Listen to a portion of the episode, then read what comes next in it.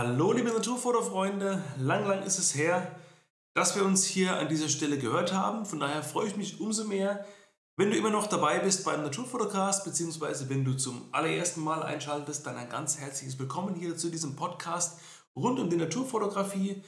Es gab ja viele Folgen in der Vergangenheit mit ganz vielen interessanten Gesprächspartnerinnen und Gesprächspartnern. Und wer die letzte kurze Zwischenstandsfolge gehört hat, ähm, habe ich ein bisschen erklärt, warum es in der letzten Zeit ein bisschen ruhiger geworden ist in dem Podcast, dass ich mich eben mehr auf äh, einerseits private Dinge fokussiere, andererseits auch ein bisschen mehr Energie in meinen YouTube-Kanal gesteckt habe. Ähm, unter meinem Namen Jochen Keller findet ihr den. Wenn ihr das einfach als YouTube-Suchbegriff eingebt, da auch gerne mal reinschauen. Und ja, der Podcast lebt eben immer noch.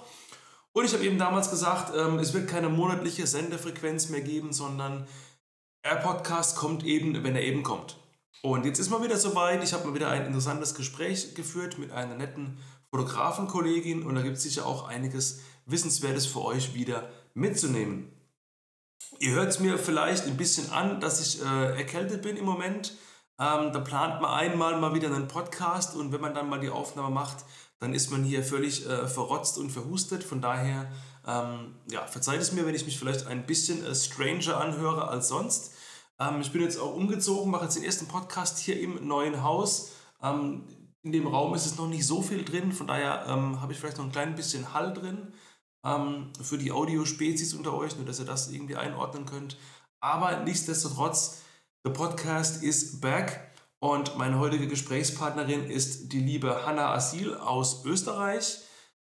Sie ist, wie sie selbst sagt, äh, Naturvermittlerin. Was dahinter steckt, das besprechen wir gleich noch. Ähm, sie ist Fotografin und hat auch eine Ausbildung zur Nationalpark Rangerin in Österreich gemacht. Da habe ich sie auch ein bisschen ausgefragt, was steckt da dahinter, was muss man da können, um da irgendwie hinzukommen, was macht man überhaupt so als Nationalpark Ranger? Ist das irgendwie nur der, der die äh, Bierdosen auf dem Wegrand aufsammelt, wenn die Touris durch sind oder was steckt da noch alles dahinter? Darüber haben wir gesprochen, auch ein bisschen äh, über ihre Erfahrungen mit Instagram, ihre YouTube-Pläne und natürlich auch ähm, ganz viele Tipps für euch als Naturfotografen oder wenn ihr eben mal solche werden wollt, eben aus ihrer Erfahrung. Ja, bin froh, dass auch mal wieder eine Dame hier am Start war und will jetzt auch gar nicht so viel Intro-Reden weiterschwingen und sage einfach Musik ab und viel Spaß mit dem Gespräch mit der Naturvermittlerin Hanna. Let's go!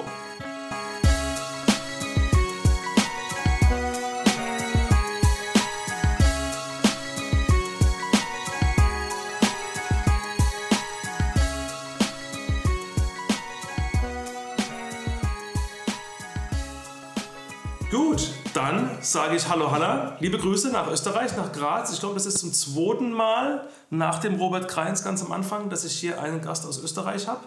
Auch umso schöner, dass ich mal wieder eine Dame hier im Podcast zu Gast habe. Da habe ich auch noch ein bisschen Nachholbedarf, weil er doch etwas männerlastig war. Von daher ganz herzlich willkommen.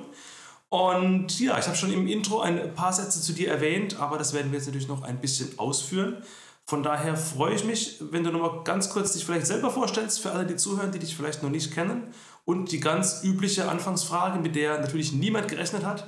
Ähm, was waren denn deine Anfänge in der Naturfotografie und wie bist du da überhaupt reingerutscht? Ja, also erstmal auch ein Hallo von mir und vielen, vielen Dank für die Einladung. Tja, zu mir, was soll ich sagen? Also ich bin die Hanna, ich komme aus Graz, ähm, bin ja Naturfotografin, wobei ich mich mittlerweile gar nicht mehr so als Naturfotografin bezeichne, aber dazu wahrscheinlich später mehr wie bin ich zur Naturfotografie gekommen? Das ist eigentlich eine ganz äh, schwierige Frage, um die klar zu beantworten, weil den Einstieg in die Fotografie kam eigentlich mit der Konzertfotografie. Und ich habe nämlich immer äh, Konzerte organisiert früher und die musste dann natürlich auch jemand fotografieren. Und irgendwann habe ich mir dann ein Pferd gekauft, weil das immer so mein Kindheitstraum war. Und ja, dann habe ich angefangen, die Pferde eben für die Besitzer zu fotografieren und dann habe ich auch angefangen zu wandern und irgendwie war dann die Kamera der ständige Begleiter und ich war sowieso immer schon sehr naturinteressierter Mensch durch meine Mama, weil die äh, Biologin war. Und ja, dann kam irgendwie so eins zum anderen und plötzlich war ich Wildtierfotografin quasi. Okay, das ist auch ein interessanter Einstieg, ne? dass man irgendwie vom, vom Konzert plötzlich in den Wald geht. Ähm was waren das für Konzerte, was du da fotografiert hast? Also, weiß ich nicht, äh, Rockfestivals oder Klassik oder alles? Oder? Ja, es war schon mehr so die härtere Schiene, eher so im Hardcore, Postcore-Bereich. Und ich war halt einfach tätig ähm, für einen Bandwettbewerb. Also ich habe für einen Bandwettbewerb gearbeitet, für einen internationalen. In Deutschland ist der ein bisschen bekannter bei Morgenza. Und ja, da war ich für Österreich, East Central Europe zuständig und natürlich musste das irgendwer fotografieren. Mhm. Und ich hatte damals eine Kamera, weil ich einfach immer ein bisschen fotografiert habe und habe mich dann geopfert und auch die Konzertfotos gemacht. Ja, cool, interessant. Und äh, mal ganz kurz zur Ausrüstung. Womit bist du aktuell unterwegs? Also jetzt gerade was die Tierfotografie angeht. Ähm, es kommt ja nicht darauf an, welche Kamera man hat, das ist ja allgemein bekannt, aber die Leute interessiert es halt immer, womit rennen die Leute rum? Äh, Kamera, Linsen, was hast du in der Tasche? Also ich habe die Canon 5D Mark IV und laufe mit dem Sigma 150 bis 600 mm Contemporary rum und fahre mit dem eigentlich seit 2017 und habe dieses Setup quasi nicht mehr verändert. Also früher war es die 5D Mark III, da kam dann natürlich die Mark IV irgendwann nach, aber am Objektiv habe ich seitdem nichts mehr geändert. Ich bin da echt super zufrieden damit. Ja. Ja, ist auch eine gute Linse. Ich habe ja selber lange das äh, Tamron 150-600 gehabt, was ja noch ein hm. bisschen älter ist und das jetzt auch erst äh, vor ganz kurzer Zeit mal gegen einen äh, Canon RF eingetauscht. Also eben mit den, mit den Dingern sind zwar vielleicht als Billigobjektive verschrien, aber ich denke, du kannst das bestätigen. Damit kann man schon echt gute Bilder machen. Die müssen sich nicht verstecken. Ja, ich war ja, ich war ja auch Sigma Ambassador und der Besitzer, also der, der Chef damals vom österreichischen Sigma, war ganz verwundert, dass ich die Fotos tatsächlich nur mit dem C-Objektiv gemacht habe, weil die eben so gut sind. Also die, die Linse ist so unterschätzt, das ist echt ein Wahnsinn. Hm. Jetzt kann ich mir gerade vorstellen, ähm, dass draußen bei den Leuten, die zuhören, jetzt die, die Ohren aufgehen. Was? Sigma Ambassador, wie geht das? Wie kommt man da rein? Wen muss man dafür bestechen? Äh, vielleicht kannst du gerade ganz mal kurz erzählen, wie, wie, wie kamst du da rein? Also äh, man muss niemanden dafür bestechen. Im Endeffekt ist es so, dass die entweder auf dich zukommen oder man Leute kennt, die dich dann einfach vorschlagen. Und ich habe dann ein Gespräch gehabt und dann sind meine Fotos gezeigt worden und die waren begeistert und dann bin ich halt dazugekommen. Ja, so einfach geht's. Ne? Man muss eben einfach gute Bilder haben ja. und ein bisschen Glück und dann kommen die genau. Eben. Nee, ich glaube, äh, klar, ich glaube, viele Leute denken, da muss man irgendwie, keine Ahnung, mega large sein und, und riesengroß und tausend Connections haben, was natürlich alles hilft. Ähm, aber man sieht auch, wenn man jetzt irgendwie nicht äh, der, der, keine Ahnung, äh, eine Art Wolf ist oder wie die allen großen Leute heißen, dass es auch funktioniert. ja. Ja, voll. Aber also ich denke grundsätzlich, also gerade heutzutage hilft es natürlich schon, wenn man eine gewisse Reichweite hat, wenn man Kunden von sich aus ansprechen muss. Aber wenn man irgendwie Connections hat, wie nennt man das? Vitamin K oder so, sagt man ja immer im Umgangsjargon, dann mhm. kann das natürlich auch helfen. Und wenn dann die Arbeit überzeugt, dann wird man halt auch genommen. Ja. Jetzt hast du vorhin gesagt, um nochmal den Bogen äh, auf dein Intro zu schlagen, äh, die klassische klassische Wildtierfotografin würdest du dich gar nicht mehr bezeichnen. Wenn man jetzt mal auf deiner Homepage guckt, du machst ja ganz viele Dinge. Du, du fotografierst Haustiere, so als klassische Auftragsfotografie. Du, du bietest Führungen an, du bietest Fotokurse an, äh, du verkaufst auch eigene Bilder. Also es ist so eine, ja, so eine bunte Mischung aus allem. Ähm, Naturvermittlerin steht so drüber. Ich bin Hanna, die Naturvermittlerin. Finde ich irgendwie einen coolen Begriff, den ich so irgendwie noch nie gehört habe. Da steckt ja irgendwie eben nicht nur das Fotografieren drin, sondern eben auch andere Arten, das irgendwie zu, zu lehren, zu vermitteln. Ähm, wenn ich dich jetzt, ohne dich jemals zuvor gesehen zu haben, irgendwie auf einer Grillparty treffe und man steht da so mit seiner Currywurst und man sagt, und, was machst denn du so? Was, was erzählst du dann? Also ich sage dann tatsächlich schon immer, dass ich Wildtierfotografin bin, aber ich sage dann halt immer, ich bin Wildtierfotografin und Naturvermittlerin es ist mir halt einfach extrem wichtig und das war es immer schon, Menschen für die Natur zu begeistern. Also Leute, die mich persönlich kennenlernen, merken ganz schnell, dass ich so ein ganz spezielles Feuer für unsere Natur und Umwelt einfach habe. Also ich liebe es draußen zu sein. Ich war als Kind schon mit meiner Mama in meinem Wald und habe damals äh, alles Mögliche an Tieren gesammelt, zum Beispiel äh, äh, Kaulquappen haben wir bei uns ins Wasser reingesetzt und haben halt geschaut, mhm. wie die irgendwie groß werden. Und ja, das hat mich einfach immer schon begleitet und mir ist halt ganz oft aufgefallen, dass Leute an irgendwelche Orte reisen, weil dort die Natur angeblich so schön ist. Und dabei haben wir so eine faszinierende Natur vor der Haustür und viele Leute gehen in den Wald und sehen dann halt einfach nur Bäume. Aber in einem Wald gibt es so viel mehr und ja, ich möchte einfach dieses Feuer irgendwie bei anderen Menschen auch entfachen und denen zeigen, wie schön das sein kann und die ein bisschen sensibilisieren einfach für die Natur. Das war mir immer schon wichtig. Und am Anfang dachte ich halt immer, dass diese ganzen Naturerklärungen oder Vogelbeschreibungen, die ich unter meine Fotos gepostet habe, dass das nur eine Verstärkung meiner Bilder ist. Und mittlerweile hat das in meinem Kopf so ein bisschen umgeswitcht, dass ich eher diese Naturfakten vermitteln möchte und einfach meine Bilder als Stütze verwende. Also es ist jetzt genau andersrum. Mhm. Merkst du das? Weil ich, ähm, ich bin ja über Instagram auf dich aufmerksam geworden und du schreibst ja teilweise schon längere Texte unter die Bilder. Und ich, ich glaube, dass das, also manche denken, Instagram ist so schnell durchscrollen und ein Bild posten, irgendwie drunter schreiben, Waldohreule, 25 Hashtags und mehr nicht so. Aber ich glaube, dass das Gegenteil äh, der Fall ist. Das kannst du mir vielleicht bestätigen, dass dass Leute wirklich auch längere Texte lesen und auch in so einem schnelllebigen Medium wirklich sich freuen, wenn da wirklich mal so ein halber Absatz drunter steht da noch ganz andere Reaktionen kommen, oder? Hast du auch erlebt wahrscheinlich? Ja, also ich glaube, man muss sich von der Zeit verabschieden, wo Instagram wirklich nur dazu da war, Bilder anzuschauen. Also ich glaube wirklich, dass es früher so war, da war aber auch Facebook noch viel präsenter, weil heutzutage wäre es noch auf Facebook. Es läuft mittlerweile alles über Instagram ab und die Leute fangen wirklich an, immer mehr äh, die Texte zu lesen. Und am Anfang war mir das ehrlich gesagt gar nicht so bewusst. Mhm. Aber ich habe dann mal eine Anfrage per E-Mail bekommen und bin wo eingeladen worden. Und dann hat man als in der E-Mail geschrieben, ja, sie würden mich gerne als Sinfluencerin einladen. Und okay. ich fand dieses Wort so schön, das weil cool, ja. Influencer ist ja echt oft ein extrem verschriebenes Wort.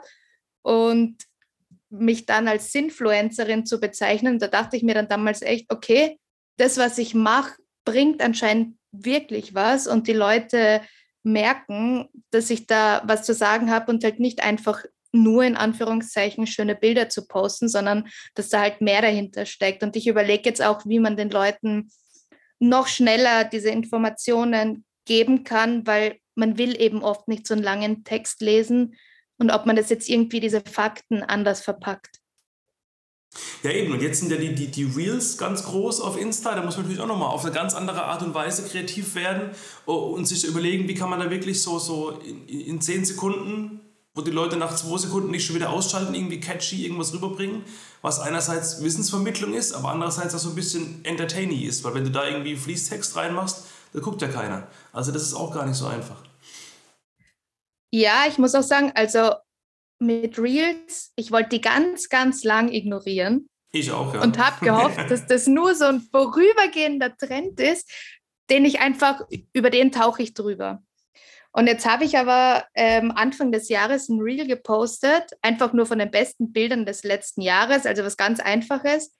Und dann habe ich eine Resonanz bekommen und dachte mir echt, okay, ich weiß, warum gerade Reels so abgehen, weil da erreicht man Leute, das ist unglaublich. Also damit habe ich selbst nicht gerechnet. Vielleicht hatte ich Glück bei dem einen Reel und das ist gar nicht immer so. Aber das ist echt, also von der Reichweite her, wie Instagram Reels mittlerweile ausspielt, also sollte man sich doch nochmal überlegen, ob man da mhm. nicht mehr drauf eingehen will.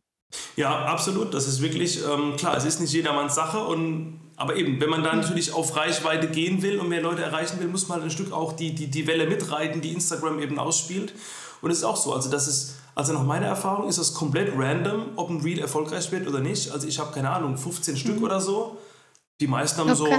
so 2, 3, 4.000 Klicks und eins hat aber plötzlich 17.000. Und ich habe keine Ahnung warum. Ja, Wahnsinn. Und andere Leute, die ich kenne, die, die, die ein bisschen größer sind, also so ein Gamanda Lopez zum Beispiel, falls du den kennst, der hat irgendwie, keine Ahnung, vielleicht irgendwie 30, 40.000 im Schnitt, aber das eine hat plötzlich 3 Millionen. Und da denkst du, what? Also, das ist echt verrückt. Ja, Wahnsinn. Also, äh, ja, Wahnsinn. Na, echt.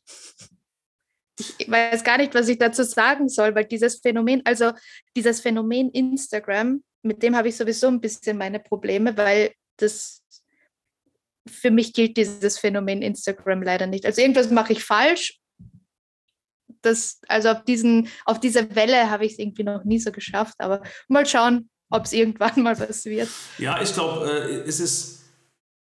Es ist wie, wie bei irgendwelchen Investment, das ist wie bei Höhle der Löwen. Die kaufen irgendwie 15 Startups ein, 14 gehen in die Tonne und eins geht zum Mond so ungefähr. Und das ist bei Reels, glaube ich, genauso. Du musst einfach irgendwie posten, posten, damit leben, dass die meisten irgendwie so lala laufen. Und irgendwann wird mal eins hochkatapultiert und, und äh, schießt dich da in die Stratosphäre rein und du weißt eigentlich gar nicht warum. Also das ist so das einzige ja, Konzept, voll. das ich bisher herausgefunden habe bei dem Ding. Ja, man, man braucht halt eine hohe Frustrationstoleranz, ja, aber ja. als Wildtierfotografin bin ich das ja gewohnt. Also es ist ja nicht so. Da haben es andere Fotografen oder Content Creator, wie man das ja jetzt nennt, mhm. vielleicht nicht so leicht, aber ich denke, wir als Wildtierfotograf oder Fotografinnen haben es da äh, echt ein bisschen leichter, weil wir sind so eine grundlegende Frustrationstoleranz, die haben wir halt einfach schon. Ja, eben. Das, äh, das haben wir, sonst könnten wir das alles nicht machen. Genau. Was mich ähm, besonders interessiert hat bei dir, da können wir auch mal drüber sprechen, du hast eine Ausbildung gemacht zur Nationalpark-Rangerin. Ähm, Mag jetzt vielleicht sein, dass das in Österreich irgendwie anders läuft wie in Deutschland. Ich vermute aber, dass es irgendwie vielleicht doch irgendwie ähnlich ist. Jetzt mal ganz naiv gefragt, ich habe das jetzt nicht groß recherchiert, weil du mir das bestimmt erzählen kannst. Ist das ein Ausbildungsberuf, sowas wie Bankkaufmann oder irgendwie Fleischereifachangestellter oder läuft das irgendwie völlig anders? Also drückt man da die Bank in der Berufsschule oder wie läuft sowas ab? Also, nachdem ich nie Berufsschule war, kann ich ehrlich gesagt gar nicht sagen, ob das gleich ist, aber ich kann mal erzählen, wie die Ausbildung war und dann kann jeder selbst überlegen, wie ähnlich das ist. Also grundsätzlich ist es so, dass wir ja unterschiedliche Nationalparks in Österreich haben. Ähm, wir haben sechs verschiedene, die auch alle einen unterschiedlichen Schwerpunkt haben. Und ich habe es im Nationalpark Hohe Tauern gemacht. Und äh, bei der Nationalpark Ranger Ausbildung ist es so, dass man ein Grundmodul hat, das ist gültig für alle Nationalparks in Österreich. Die war zweieinhalb Wochen durchgängig, also wirklich mit Schulbankdrücken sozusagen, natürlich auch viel Outdoor, aber da gab es wirklich ganz viel Theorie in allen möglichen Bereichen, sei es Pädagogik, Zoologie, Botanik, ähm, Wetter. Es war jemand von der ZMG da, es ging um Klimawandel, also wirklich alles quer durch die Bank. Und dann ist es so, dass man im Anschluss ein Aufbaumodul hat, das speziell für den Nationalpark Hohe Tauern war. Das heißt, man lernt da zum Beispiel, ähm, man hat ein Seminar über den Gletscher oder man hat ein Seminar über die speziellen Tierarten, die dort sind. Und dann gibt es einen gewissen Stundensatz, äh, den man machen muss oder eine bestimmte Anzahl an Seminaren, die man machen muss. Dann muss man noch Praxistage machen und eine Hausarbeit schreiben ja, ich glaube, das war's. Ist noch irgendwas? Ne, und natürlich äh, Prüfungen. Wie lange dauert das dann insgesamt?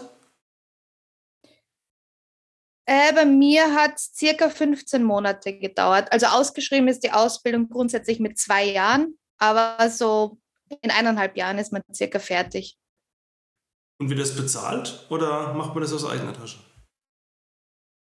Also ich habe es aus eigener Tasche gemacht, weil ich eine Initiativbewerbung hingeschickt habe. Aber oft ist es so, dass der Nationalpark Ranger angestellt hat, die natürlich noch keine Ausbildung haben. Und wenn eine gewisse Masse quasi an Leuten zusammenkommen, die jetzt als Ranger ausgebildet werden müssen, dann kann es sein, dass das eben vom Nationalpark natürlich finanziert wird, weil du ja schon beim Nationalpark angestellt bist. Das heißt, das ist wie eine Fortbildung mhm. auf den dich dein Arbeitgeber schickt. Aber weil okay. ich bei keinem Nationalpark angestellt war, habe ich das alles selber bezahlt. Okay. Und ähm, du hast gesagt, du hast dich initiativ beworben. Ähm, weißt du, wonach, also was muss man da können? Wonach wählen die aus? Muss man irgendwie, weiß ich nicht, irgendwie Vorbildung im pädagogischen Bereich mitbringen? Oder kann man da irgendwie als, als Rohling reingehen, der noch irgendwie gar nichts gemacht hat? Oder? Also Grundsätzlich gibt es keine Anforderungen, aber ich hatte ziemliches Glück, dass ich ausgewählt worden bin. Also ich hatte 2017 ein Medienstipendium für Fotografie im Nationalpark Hohe Tauern in Osttirol und habe deswegen natürlich die Nationalpark Ranger gekannt und hatte einfach einen Kontakt zum Nationalpark. Und ähm, als dann Corona angefangen hat, habe ich äh, einen befreundeten Ranger gefragt, ob er zufällig weiß, wann es wieder eine Ausbildung gibt. Und erstaunlicherweise hat er gesagt, ja, jetzt im Sommer gibt es eine Ausbildung und hat mir dann die Daten geschickt und ich habe eine Initiativbewerbung hingeschickt, wo einfach auch ähm, ein Motivationsschreiben extrem wichtig ist. Also die wollen schon wissen, hast du einen Bezug zum Gebiet, bist du ein Naturmensch, warum willst du das machen? Mhm.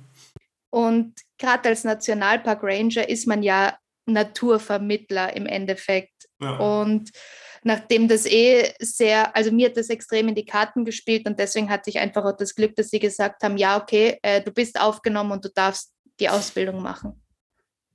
Aber trotzdem bist du jetzt noch nicht, nicht da angestellt, sondern du bist alles in allem selbstständig und hast quasi vor, das quasi auf, ich sag mal, Freelance-Basis da zu machen, oder?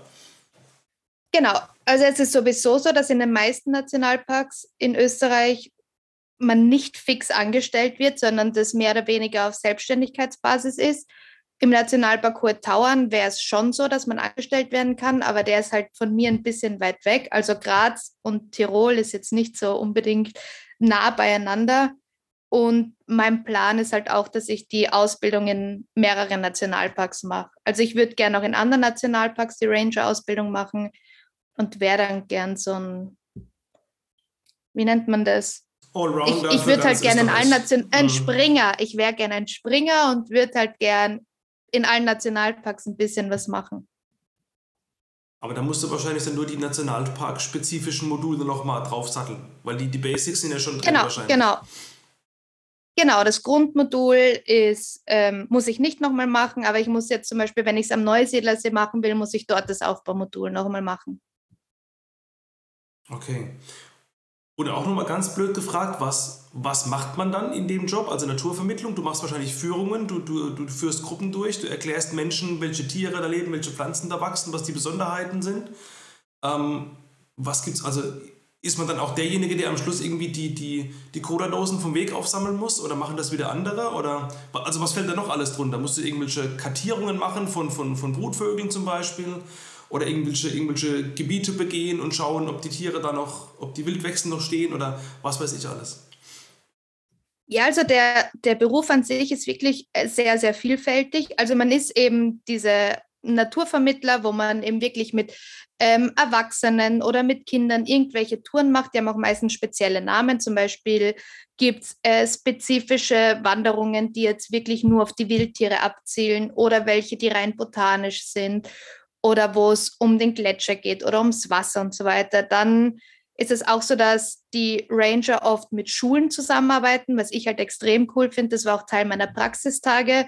Da gibt es ähm, die Wasserschule und die Klimaschule, wo man halt wirklich schon an Volksschulen geht und Kindern diesen ganzen Klimawandel auf total coole Art und Weise schon beibringt und auch das Wasser, dass man im Wasser sparen soll, dass man zum Beispiel jetzt während dem Zähneputzen nicht die ganze Zeit den Wasserhahn rinnen lässt. Und das hat mir so extrem gefallen, weil ich arbeite total gern mit Kindern, weil die sind noch so aufnahmefähig und, und so, die zeigen immer so eine Begeisterung für alles Mögliche.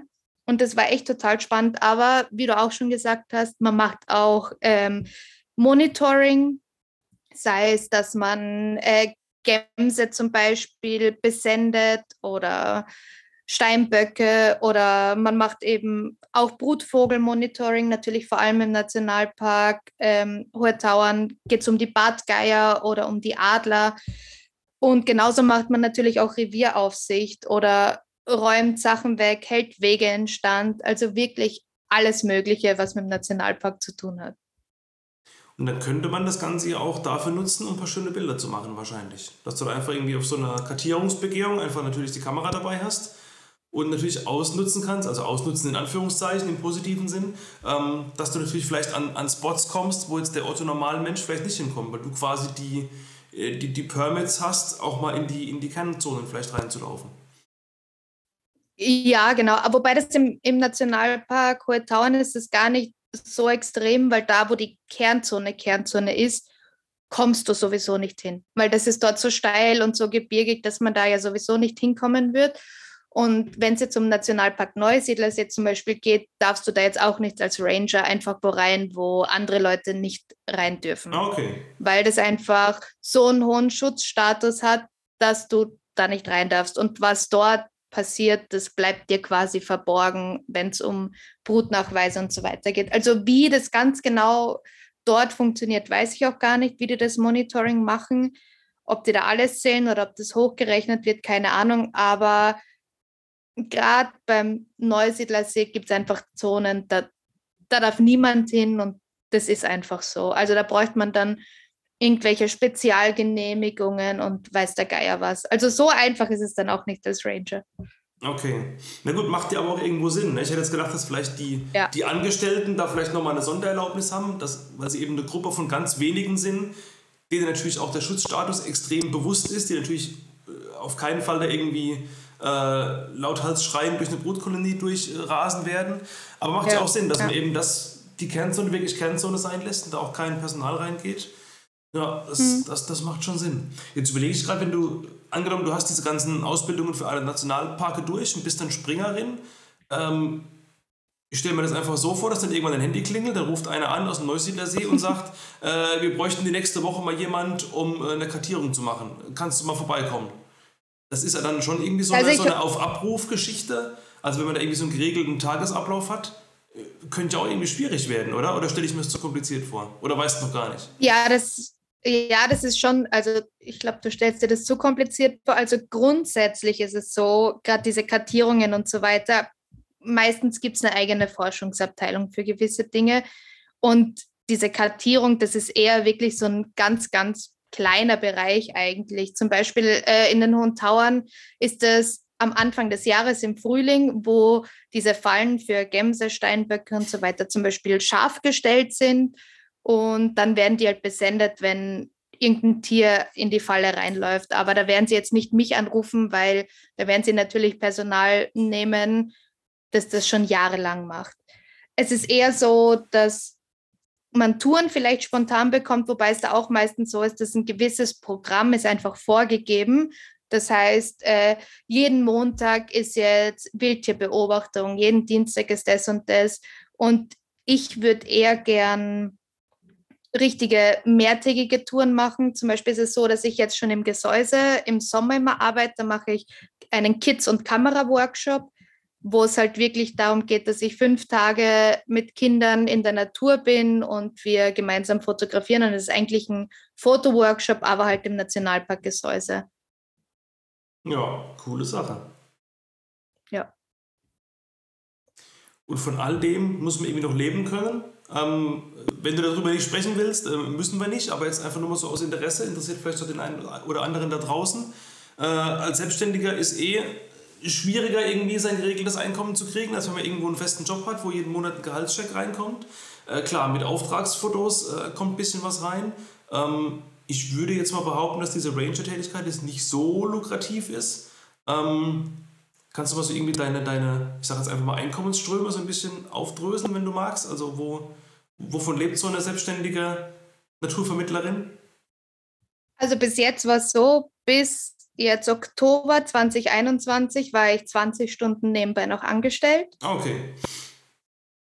Bis Ende Februar war ich noch acht Stunden wo angestellt und jetzt heißt es schauen, wie man überlebt quasi. Ach, jetzt seit, also, jetzt seit, seit zwei Tagen ist äh, voll, voll self-made, weil wir jetzt gerade am 2. Genau. März hier aufzeichnen. Okay. Genau, ja. Und ja, ich freue mich auf jeden Fall, wenn ich die Ausbildung zum Bergwanderführer endlich fertig habe, weil mir dadurch natürlich noch ganz andere Möglichkeiten offen stehen. Und da bin ich Ende Mai fertig und dann geht es hoffentlich richtig los. Aber ich habe das Glück, dass ich durch die Fotografie auch mit ganz vielen Nationalparks auch so zusammenarbeite. Das heißt, da kommen natürlich, äh, da, dadurch kommt ein Einkommen rein. Dann ist es auch noch so, dass ich jetzt äh, meine erste Fotoreise mache im Mai, auch zum Neusiedlersee. Und ja, da kommt jetzt immer mehr rein. Ich fange jetzt auch an, wirklich Einzelcoachings anzubieten. Das habe ich vorher nie gemacht, aber die Anfrage ist jetzt doch relativ groß, dass mir Leute einfach über die Schulter schauen wollen und von mir lernen wollen, was mich echt ehrt. Und jetzt schaue ich halt, wie das so vorangeht. Ich möchte auch, und ich muss das jetzt hier äh, offiziell sagen, damit ich ein bisschen Druck habe, ich möchte auch mit YouTube anfangen. Davon rede ich seit Ewigkeiten, aber es wird jetzt echt Zeit, dass ich damit anfange. Und ja, auch so, ich möchte einfach mit Firmen arbeiten und dieses Wort als Sinfluencer, das gefällt mir eigentlich ziemlich gut und dem würde ich gern so ein bisschen mehr weitergehen. Also ich möchte das ein bisschen mehr verfolgen. Ja, macht absolut Sinn. Ist wirklich ein, ein cooler Begriff und äh, ja. da kann man, äh, ja, da ist sicherlich noch einiges, was man machen kann. Hast du schon Ideen für, für YouTube, also in welche Richtung das gehen soll? So, also eher Tutorials und, und Dinge erklären? Kamera-Reviews machen oder irgendwelche Brutvogelkartierungen erklären oder das Brutverhalten vom Bartgeier erklären oder eher so Vlogs im Sinne von, ey, Kamera raus, hey Leute, ich bin heute hier auf der Bergwandertour, fünf Tage, jetzt schlag mal Zelt auf. Oder weißt du noch gar nicht? Ja, es sollen schon eher Vlogs werden, natürlich schon auch Wissenswertes, aber es soll auf keinen Fall dieses reine Erklärvideo werden. Erstens bin ich das nicht und zweitens bin ich der Meinung, dass es davon wirklich schon ganz viele ganz tolle YouTube-Kanäle gibt, sondern ich möchte ganz viel so meine Persönlichkeit mit reinbringen auch im Hinblick darauf, dass das dann vielleicht die Werbung dafür ist, mal mit mir gemeinsam auf den Berg zu gehen. Also wenn ich jetzt zum Beispiel eine Bergtour mache, dann würde ich die Leute gerne auf YouTube auf diese Berg Bergtour mitnehmen, dass die Leute sagen, wow, geil, ich möchte auch mit. Mhm. Und dann kann ich sagen, ja, okay, kommt mit, das ist absolut möglich. Aber natürlich wird es auch so ganz normale Sachen geben, wo ich sage, ja, ich bin jetzt auf der Suche nach irgendeinem speziellen Tier zum Fotografieren und begleitet mich. Aber das soll nie dieses extreme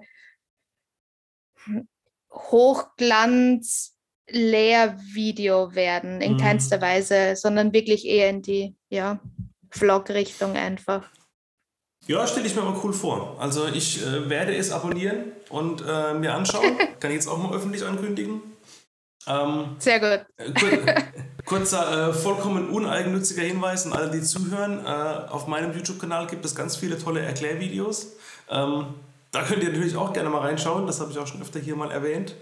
Ähm, genau, du fotografierst jetzt auch schon eine Zeit lang. Ähm, was würdest du sagen, so aus der Hüfte geschossen? Deine, deine besten Tipps oder Erfahrungen für andere Fotografen? Ähm, du hast eben schon gesprochen von Einzelcoachings. Äh, so die, die Key Learnings, die du irgendwie jedem Anfänger vielleicht mitgeben willst, wo du sagst, ey, pass auf, wenn ich das und das und das vor fünf Jahren gewusst hätte, wäre ich heute wesentlich weiter? Boah, also ich weiß gar nicht, ob es irgendwas gibt, wo ich jetzt schon weiter wäre. Aber das Wichtigste für mich ist einfach, man muss eine Engelsgeduld haben, wenn es um die Wildtierfotografie geht. Also wenn man keine Engelsgeduld hat, kann man das vergessen. Und Leute, die jetzt ungeduldig sind und sich davor zurückschrecken, keine Sorge. Ich bin unfassbar ungeduldig. Also bei allen anderen Dingen, ich glaube, ich bin der ungeduldigste Mensch, den es gibt auf der Welt. Aber wenn es um die Wildtierfotografie geht, also das längste, wo ich wo war, das war eben im Rahmen von diesem Nationalpark Medienstipendium, waren tatsächlich acht Stunden. Und ja, es war einfach, also das kam mir nicht vor wie acht Stunden, weil das halt einfach, ja, was anderes ist. Und man darf sich auf keinen Fall vor Misserfolgen irgendwie unterkriegen lassen, weil die Wildtierfotografie ist nicht, man geht jetzt raus und ich komme mit Fotos heim, sondern die Wildtierfotografie ist, ich gehe zehnmal raus und komme davon vielleicht einmal mit Fotos nach Hause. Und das muss einem einfach bewusst sein. Und wenn man mit einer anderen Einstellung rausgeht, dann ist man sofort frustriert und hört natürlich gleich auf. Aber das ist normal und das wird so selten kommuniziert, finde ich. Aber das ist absolut normal, dass man tausendmal rausgeht und nur mit einer Handvoll guten, guter Fotos nach Hause kommt. Ja, absolut, kann ich bestätigen. Wahrscheinlich auch äh, nahezu jeder, der zuhört. Ähm, ist ja wirklich interessant, dass das, das höre ich von einigen, dass die sagen, oh, eigentlich bin ich ziemlich ungeduldig und es kann mir nie schnell genug gehen. Aber genau dann, wenn ich irgendwo drauf sitze und acht Stunden lang kein Viech kommt, dann ist mir das eigentlich ziemlich egal und ist trotzdem cool. Also ja, aber das ist ja das Schöne an der Natur und deswegen ist mir das, diese Naturvermittlung auch so wichtig, weil die Natur einem eben, einen eben so extrem erdet und runterbringt. Und wenn man irgendwie jetzt Sorgen hat, dann sind die Sorgen auf einmal weg und das ist halt einfach das Schöne. Und das ist ja auch nachgewiesen, dass einfach Zeit in der Natur oder im Wald Stress unfassbar reduziert. Und genau das ist halt der perfekte Beweis dafür eigentlich. Ja, absolut. Da kann man eigentlich kaum noch was hinzufügen. Meine auch klassische Abschlussfrage nach diesem super interessanten äh, Gespräch. Dein Wunschbild, dein Bucketlist-Foto. Gibt es irgendein Bild, was dir äh, geistig vorschwebt, aber noch auf keiner Speicherkarte ist, wo du sagst, ey, ich will genau, keine Ahnung, den Badgeier in der Flügelstellung vor dem Berg fotografieren oder was auch immer? Also tatsächlich ist es mittlerweile nicht mehr so. Das war früher so, als ich mich eben als diese reine Wildtierfotografin gesehen habe und man sieht halt immer die Fotos von den anderen Leuten und man denkt, ja, man muss auch höher, schneller, weiter, so wie halt das, die Gesellschaft heutzutage irgendwie ist. Aber mittlerweile ist mir das jetzt gar nicht mehr so wichtig. Wenn mich jetzt Leute fragen, äh, welchen Vogel willst du unbedingt mal fotografieren, kann ich das jetzt auf die Schnelle ehrlich gesagt gar nicht beantworten, weil also ich bin unglaublicher Singvogel-Fan und wenn ich da einfach Arten mal vor die Linse bekomme, die ich noch nie fotografiert habe oder gesehen habe, freue ich mich einfach. Und dann ist es mir egal, was genau das jetzt für einer ist. Und natürlich habe ich bestimmte Bilder im Kopf, aber da geht es mir gar nicht um, um die Art des Vogels oder um die Art des Tieres, sondern einfach irgendwie ein gewisses Tier schön darzustellen. Wobei, was ich echt, also was ich echt sau gern mal fotografieren oder einfach nur sehen möchte, wobei gesehen habe ich vor kurzem, ist Hirsche in freier Wildbahn. Also Hirsche in freier Wildbahn fotografieren, das wäre für mich echt so ein das Nonplusultra. Da hätte ich jetzt gedacht, dass die im Nationalpark in, in Reihe und Glied rumlaufen. Oder meinst du außerhalb vom Nationalpark? Oder ist das ein Trugschluss, dass es da so viel gibt? Ja, das ist ein Trugschluss. Also ich war jetzt letztes Jahr, ne, 2020, äh, war ich jetzt mal Hirschbrunft, weil im Nationalpark Kalkalpen kann man die Hirschbrunft anschauen. Aber vom Fotografieren ist man da ganz weit weg, weil die Tiere einfach so extrem weit weg sind, mhm. dass das gerade mal für Beweisfotos reicht. Aber allein dieses Erlebnis von der Hirschbrunft war so unglaublich, also das kann man gar nicht in Worte fassen. Und das mal da mal näher ran, dran sein und das vielleicht mal fotografieren zu können, so ein Hirsch, das wäre schon, das sind einfach, seit ich ein kleines Kind bin, sind das für mich absolut mystische Wesen, weil eben jeder davon redet und man sie aber nie sieht. Und als Kind denkt man dann noch, dass der Rehbock der weibliche Hirsch ist, so wie viele Erwachsene leider ja, auch. Genau. Aber, aber das ist echt immer noch so, ich habe so ein Bild im Kopf, was, ist, was ich nie fotografieren werde wahrscheinlich, weil es dieses Szenario so bei uns gar nicht gibt. Aber ich stelle mir immer so einen Hirsch an der Lichtung bei einem Bach vor oder bei einem See, wo er sich drin spiegelt. Also so richtig kitschig, so wie es nie passieren wird. Aber ja. Ja, man darf ja träumen, ne? Ja. Genau. darauf hat er die Frage genau. abgezielt. Ne? Was ist so das, das äh, genau. Wunschmotiv? Aber eben, ich, ich musste auch lachen ja. bei, bei der Hirschrehen-Nummer, ähm, weil ich hatte vor einiger Zeit mal im, im, Büro, also von lauter Menschen, die jetzt von Natur jetzt nicht so viel Ahnung haben, sage ich mal. Ähm, hoffentlich ist es keiner beleidigt, wenn er hier zuhört. Ähm, aber da kam auch von irgendjemand die Frage auf, wie heißt der weibliche Hirsch? Und alle haben gesagt Reh. Mhm. Und dann habe ich gesagt, nein, ja, der heißt ja. nicht Reh. Ja, wie, der heißt nicht Reh. Wie heißt denn der? Und dann sagt er, überleg doch mal. Ja, wie heißt denn, wie heißt denn, der, Mann, wie heißt denn der Mann vom Reh? Ja, Hirsch. Ja, nee. ja, das ist echt. Also, ich war jetzt auch in einem Hotel. Äh, ich möchte jetzt nicht genau sagen, wo oder wie, aber äh, da war auf den Toiletten, war auf einer Seite ein Mann in Tracht und statt dem Kopf war ein Hirschkopf und auf der anderen Seite für das weibliche WC in Dirndl aber ein Rehbockkopf. Und wahrscheinlich dachten die halt einfach auch, ja, das ist jetzt ja. der weibliche Hirsch, aber es war halt ein Rehbock und keine Hirschkuh. Und ja, es ist immer wieder äh, sehr witzig, ja. Eben. Deswegen ist Naturvermittlung wichtig. Eben, genau. Für, für uns ist es äh, wichtig und, und, und Standard und wir denken gar nicht drüber nach, aber eben für, für manch andere ist es erstaunlich. Vielleicht sogar mancher sagt, ja, unnützes Wissen ist doch mir egal. Aber eben, genau da kommst du ins Spiel, dass es den Leuten eben nicht egal ist. Ja, ich muss auch immer wieder sagen, also ich, wenn man ja in dieser Szene ist, sage ich jetzt mal, kennt man ja lauter Leute, die sich wirklich gut in der Natur auskennen. Und ganz, ganz lang hatte ich wirklich Hemmungen, irgendwelche Kurse oder Workshops zu machen oder Wissen zu vermitteln, weil ich erstens Angst hatte, ist es richtig, was ich weiß? Mhm, und ja. zweitens, ja, die Leute wissen das ja eh schon, aber wenn man dann mal außerhalb dieser Bubble ist, merkt man oder stellt man fest, hey, ich weiß echt ganz schön viel und das ist nicht einfach nur Allgemeinwissen, sondern in meiner Bubble, in der ich mich befinde, da ist das vielleicht Allgemeinwissen und die wissen das auch. Aber wenn du jetzt mit Leuten redest, die halt einfach so in den Wald gehen oder halt nicht Biologen sind oder keine Ahnung, ist das halt echt ganz schön viel Wissen, was wir eigentlich alle haben, das wir gar nicht so unterschätzen dürfen. Ja, absolut. Nee, fühle ich total, was du sagst, weil das ging mir am Anfang auch so. Ich habe auch mit, ich mache YouTube und Podcast und, und auch so den, den, den Lehrer so ein bisschen, den, den, den, den eher mal eher den Erklärbär als nur den Naturvermittler vielleicht. Und ich habe am Anfang auch gedacht, eben genau weil ich eben in dieser Szene bin, habe ich gedacht, was soll ich jetzt noch anfangen, das zu erzählen? Die wissen eh schon alles. Aber es ist wirklich erstaunlich, was du teilweise, das hast du ja auch erlebt, was ich für, für E-Mails kriege mit, mit Fragen, die, die, die für mich so basic sind, dass ich da noch nie drüber nachgedacht habe die aber für jemand anders irgendwie eine völlig neue Welt erschließen, mit denen du so ganz einfache Dinge erklärst.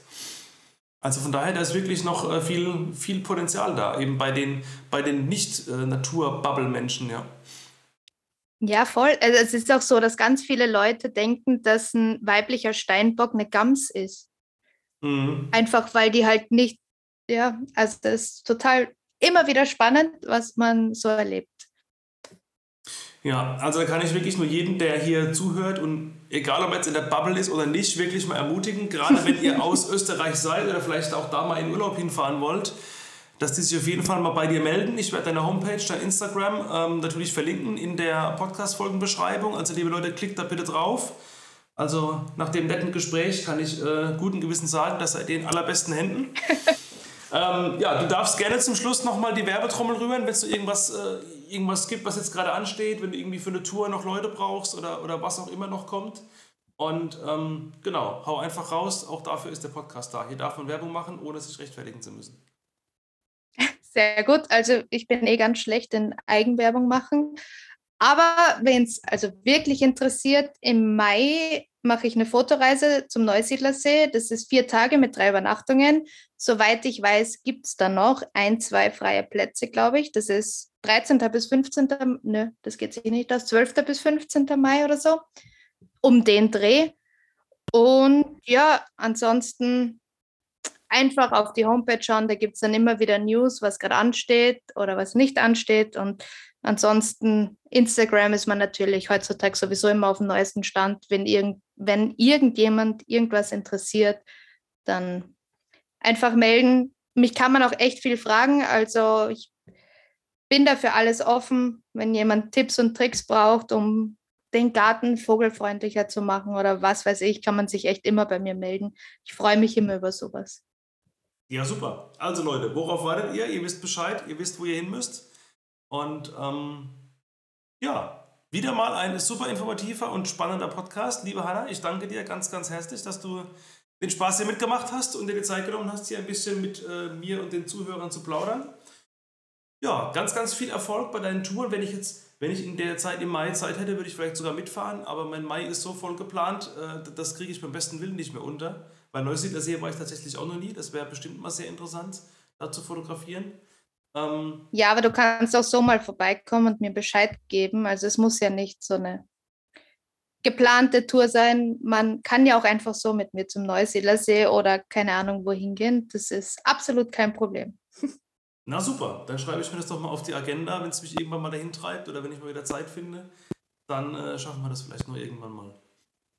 Genau. Dann ähm, das letzte Wort gebührt dir, falls du noch einen letzten Abschiedssatz loswerden willst. Ansonsten äh, stöpseln wir aus und äh, dann war's das schon. Ja, ich sage auf jeden Fall Danke. Es hat mich auch sehr gefreut. Ich habe es dir vorher schon verraten. Das war so ein kleiner Traum von mir, endlich mal Teil eines Podcasts sein zu dürfen. Und da danke ich dir sehr dafür. Und ja, ich wünsche euch allen einen wunderschönen Tag, wunderschönen Abend, wann auch immer ihr das anhört, eine wunderschöne Woche. Geht jetzt schön raus in die Natur, weil es wird jetzt wieder wärmer und habt einfach Freude und hört mal genauer hin, wenn ihr im Wald seid. Und ja, viel Spaß einfach beim Naturerleben. Danke, tschüss.